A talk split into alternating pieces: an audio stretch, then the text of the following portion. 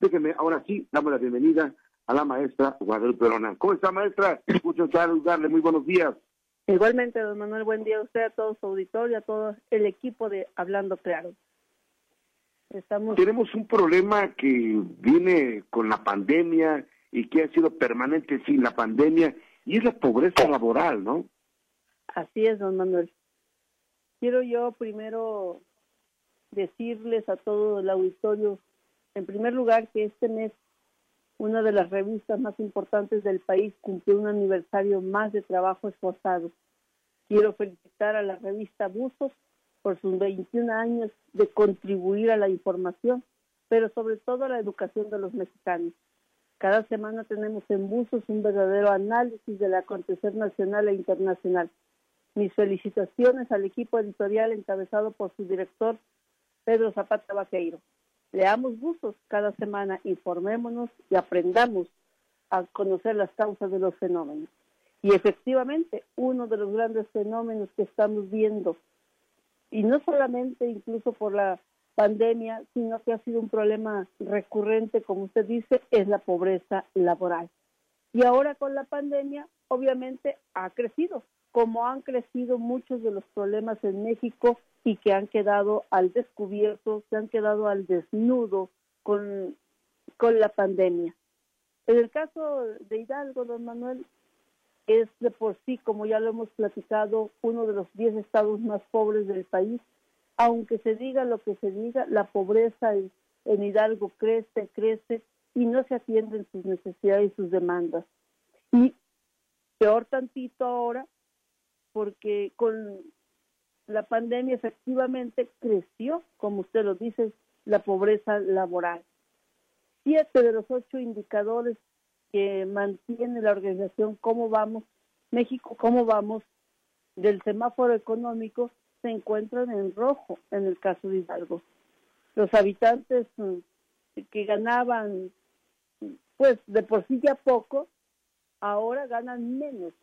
Su salario es insuficiente esos pasaron del 50% al 51% entre el último trimestre de 2019 y el mismo periodo de 2020.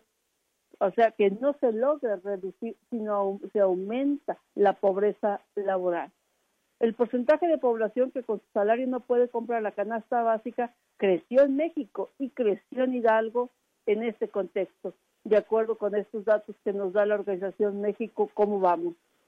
Además, no solamente no se generaron nuevos empleos, como había sido la promesa del gobierno del Estado, sino que se perdieron empleos, cerca de 10 mil empleos se perdieron ahora en Hidalgo. Y de 117 pesos por hora que se pagaban, ahora le pagan a la gente en promedio 106. Pero yo platiqué con varios vecinos este fin de semana y me dicen que no, que no son, que a ellos les pagaban 120 pesos y ahora les están pagando 80 pesos el día, por día, por jornada. Es decir, que las cosas están aún peor de lo que reflejan algunos datos oficiales. La contracción de la economía se vio reflejada en una disminución a nivel nacional en todo el desarrollo y en todo el crecimiento económico. Se incrementó eh, el porcentaje de población desempleada, se incrementa el porcentaje de gente que busca los mecanismos para llevar algo a su casa, es decir, el empleo informal, se incrementa la gente que ha sido desalojada de sus casas por, por falta de empleo o porque no le alcanza, no puede pagar las rentas. Pero además de todo esto, Manuel, es vaya sorprendente que cuando la gente va a las diferentes instituciones públicas a solicitar que se atiendan sus demandas, que se atiendan sus problemas, a solicitar incluso eh, el apoyo alimentario, pues porque derivado de la pandemia, o mejor dicho, agravado por la pandemia, se han quedado sin empleos. El gobierno del Estado dice que sus demandas en este momento, y yo creo que en toda la vida, no son admisibles, al contrario, que son inadmisibles, que todos los recursos están yendo a atender la pandemia y lo cierto es que vemos que Hidalgo, a pesar de que está en semáforo amarillo, crecen y crecen los contagios y crecen los muertos. Es decir, el número de muertos. Es decir, no solamente no se atiende cabalmente toda la situación para prevenir los contagios y de esa manera evitar más mm, las funciones en la entidad. Por ejemplo, haciendo pruebas gratuitas a toda la población, por ejemplo, dándole el medicamento a la gente que lo necesita y no tener que llegar a la hospitalización y dando el apoyo alimentario a la población.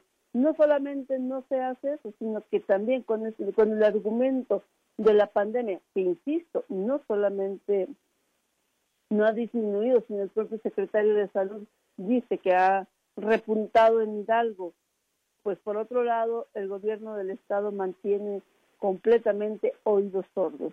La semana pasada vimos varias manifestaciones y hoy estamos viendo varias manifestaciones en la entidad, en Palacio de Gobierno, en la subsecretaría de Huejutla y mañana hay anunciadas varias en las diferentes mm, dependencias estatales del Estado donde la gente está reclamando atención. También me llamaba mucho la atención lo que me comentaban algunos vecinos diciendo, la situación está muy complicada. De tal forma que hay gente que no tiene para comer y lo poco que tiene se lo da a sus hijos. Y el día que no tenga ni para sus hijos, ¿qué va a pasar? Las colonias populares y las comunidades necesitan atención. Los enfermos de COVID necesitan atención. Los enfermos por diabetes, los enfermos por hipertensión, los que requieren diálisis, etcétera, etcétera, requieren atención y tampoco la están recibiendo. Tenemos muertos de funciones por COVID y de funciones por enfermedades que no se están atendiendo en los hospitales generales porque dicen que no hay atención para esas enfermedades y la gente no tiene los mecanismos para resolverlo de otra manera. Así que, don Manuel, crece la pobreza en general y crece la pobreza laboral y crece el desempleo y también crece la desatención e insensibilidad gubernamental para poder atender y resolver de fondo la problemática, para poder meter al Estado verdaderamente a un, carril de desarrollo, a un derrotero de desarrollo económico y bienestar de la población. No se vive por parte de la población en general de la imagen de las autoridades. Se vive con alimento y se vive obteniendo bienestar social. Vaya, qué lamentable, maestra. Ahí es donde hacen falta los comedores eh, comunitarios, son importantes hace falta un esfuerzo real, una estrategia para rescatar a las personas que tienen que trabajar todos los días de manera intensa, pero en este momento todo está complicado. Qué lamentable. Bueno, la cura a todo esto indiscutiblemente serán las elecciones del próximo 3 de junio, cuando cada quien tendrá que emitir su sufragio para elegir a la mejor persona para este país. Muchísimas gracias. Le mando abrazos, maestra. Igualmente, don Manuel, estamos a la orden y a todos nuestros saludos cordial. Muchas gracias.